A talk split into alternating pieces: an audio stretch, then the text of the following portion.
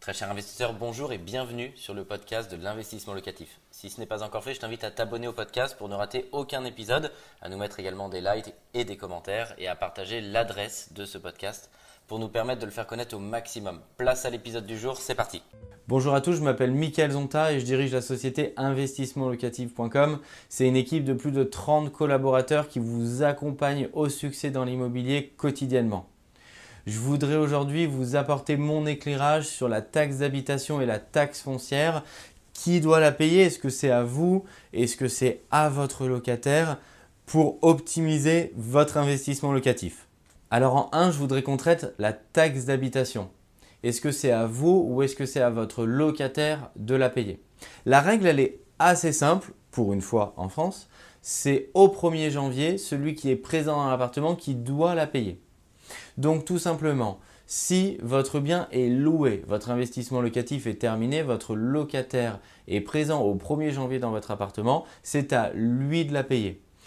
Il faut indiquer au centre des impôts le nom de votre locataire de manière à ce que cette taxe lui soit directement adressée et que tout simplement l'État soit au courant que c'est lui qui est dans votre appartement euh, au 1er janvier. Si vous faites gérer votre bien, ce sera en automatique puisque le gestionnaire, et c'est ce qu'on fait chez Investissement Locatif, on prévient les impôts au 1er janvier qui est dans l'appartement de l'ensemble du parc euh, qu'on gère, et c'est plusieurs centaines d'appartements euh, qu'on gère, et comme ça la taxe d'habitation est directement adressée à votre locataire.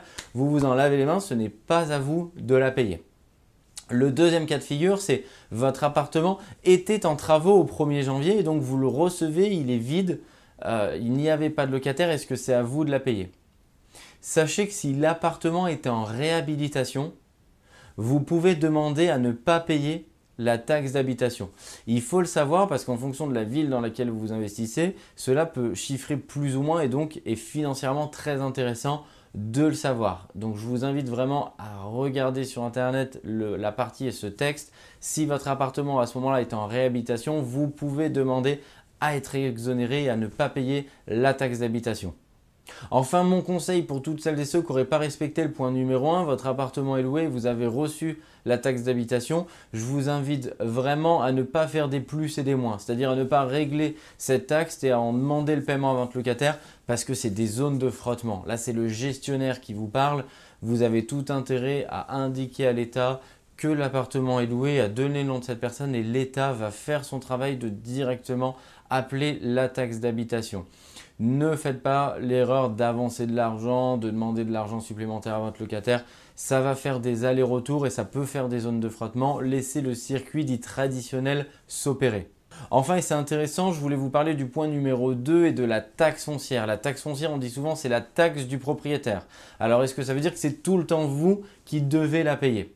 Alors, en 1, la taxe foncière, oui, si c'est un lot d'habitation que vous venez d'acheter, la taxe foncière vous sera appelée. Sachez que dans le calcul, pour savoir si la taxe foncière est chère ou pas chère, ou est-ce qu'elle plombe ou pas votre rentabilité, eh ben, ça se calcule en jours ou en semaines ou en mois de loyer. On se trouve ici à Paris, 19e arrondissement, l'appartement est terminé, euh, il est magnifique, je suis très content, c'est pour un de nos clients expatriés, il va partir sur le marché locatif. La sortie de chantier a eu lieu hier. Et par exemple, à Paris, pour prendre cet exemple, puisque c'est le lieu là où je me trouve, la taxe foncière, c'est un gros coin de ciel bleu. C'est un gros coin de ciel bleu parce qu'elle est pas chère. Ça va coûter au propriétaire environ 10 jours d'occupation, 10 jours de loyer. C'est très très faible. En province, on est entre 1 et 1,5 mois de loyer. Alors, c'est pas grave, ça ne veut pas dire que Paris c'est mieux, ça veut juste dire que dans l'ensemble, vous devez prendre l'intégralité des critères pour calculer le rendement et la taxe foncière peut en faire partie. Et donc là, sur cet appartement, c'est donc bien entendu le propriétaire qui payera cette taxe. Alors, est-ce qu'il y a des cas de figure où je ne paye pas? La taxe foncière Oui, par exemple, sur les opérations chez investissement locatif, quand on fait une opération en immeuble euh, de rapport. Ça dépend de la constitution de l'immeuble de rapport, mais la plupart du temps, le rez-de-chaussée est un usage commercial. Si l'usage est commercial, ça veut dire que vous avez la possibilité, vous avez la liberté dite contractuelle de répercuter, euh, suivant, la surface hein, bien entendu, la taxe foncière à l'occupant, à celui qui a pris à bail le bail commercial et généralement le rez-de-chaussée.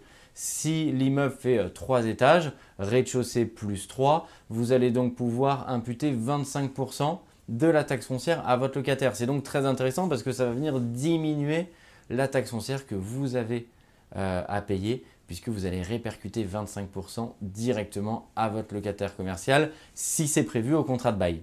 Un grand merci d'avoir suivi cet épisode jusqu'au bout. Je te donne rendez-vous pour un prochain épisode. Si ce n'est pas le cas, abonne-toi au podcast, partage-le, mets-nous un like et tu peux également retrouver plus de conseils sur YouTube avec plus de 300 vidéos gratuites.